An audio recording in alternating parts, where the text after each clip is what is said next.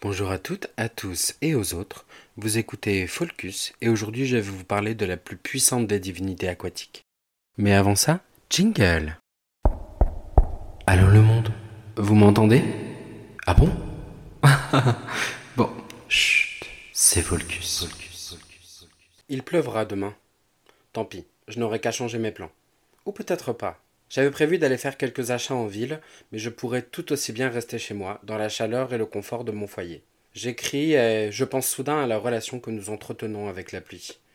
Elle est finalement très ambivalente, cette relation. En effet, notre premier réflexe sera souvent de nous en abriter. Avouez que cela est ironique, puisque l'eau demeure le principal composant des corps qui nous permettent de nous mouvoir et de nous émouvoir.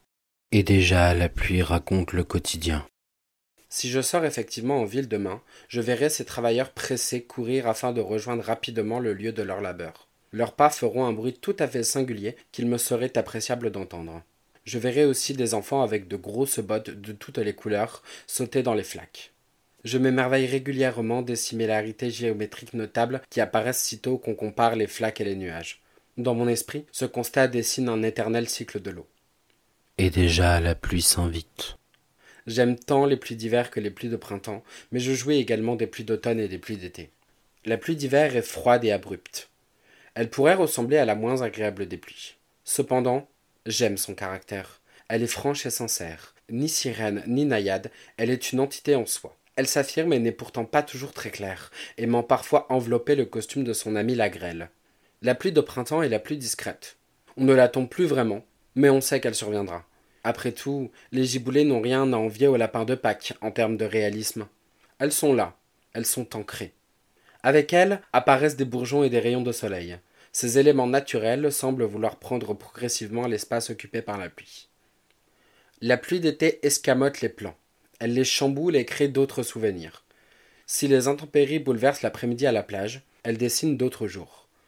J'aime aussi la pluie d'été car elle redonne vigueur, éclat et espoir aux végétaux trop exposés au soleil desséchés. Ils n'attendaient que ça sans même le savoir. La pluie d'automne a le charme des lendemains de fête, de ces jours d'après sans conséquence, ceux qui relaxent et enlacent, ceux qui reposent parce que la vie l'oblige. À l'instar de ces lendemains de fête, nous savons que la pluie arrivera en automne. Pourtant, elle nous surprend toujours un peu et ne raconte jamais les mêmes histoires. Et déjà la pluie fait sens. Ce que j'aime le plus avec la pluie, je pense, c'est sa capacité à occuper de nombreux espaces, mais aussi de nombreux sens en même temps. La pluie fait du bruit lorsqu'elle frappe sur les vitres comme pour s'inviter chez nous. Elle toque comme cet ami que nous n'avons pas vu depuis longtemps. Le son de la pluie est apaisant lorsqu'on se trouve à l'intérieur, mais déconcertant sitôt qu'il s'agit de mettre un pied dehors. Si la pluie s'entend, elle se sent également. Chargée de milieux de particules de tout et de rien, les gouttes de pluie laisseront des effluves sur tous les tissus qu'elle frappe. Je vois déjà Pollux, le chien de mes voisins, qui rentrera chez lui en se secouant frénétiquement avant de diffuser partout l'odeur d'un pelage qui a bien travaillé. Si la pluie se sent, elle se voit aussi. En fonction de son intensité et de son humeur, elle dessine un rideau plus ou moins épais à l'horizon. Lorsqu'elle s'invite, la pluie fait danser les arbres et les plantes, les animaux répètent un ballet minutieux leur permettant de trouver un abri, et les voitures projettent d'immenses vagues en direction de ces piétons déjà déboussolés par cette journée.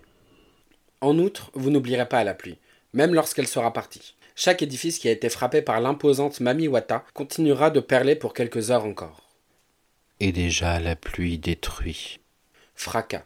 Envoler les petites fleurs, briser les petites toiles durement tissées, effacer les marelles d'enfants dans la cour de l'école, déborder les rivières, oublier le linge propre.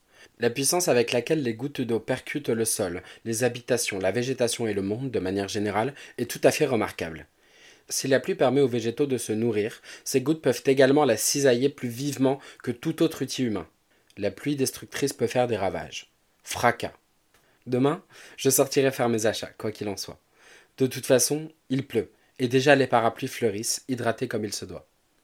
Je vous attends bien couvert lundi prochain à 7h pour une nouvelle virgule de quotidien. C'est Volcus.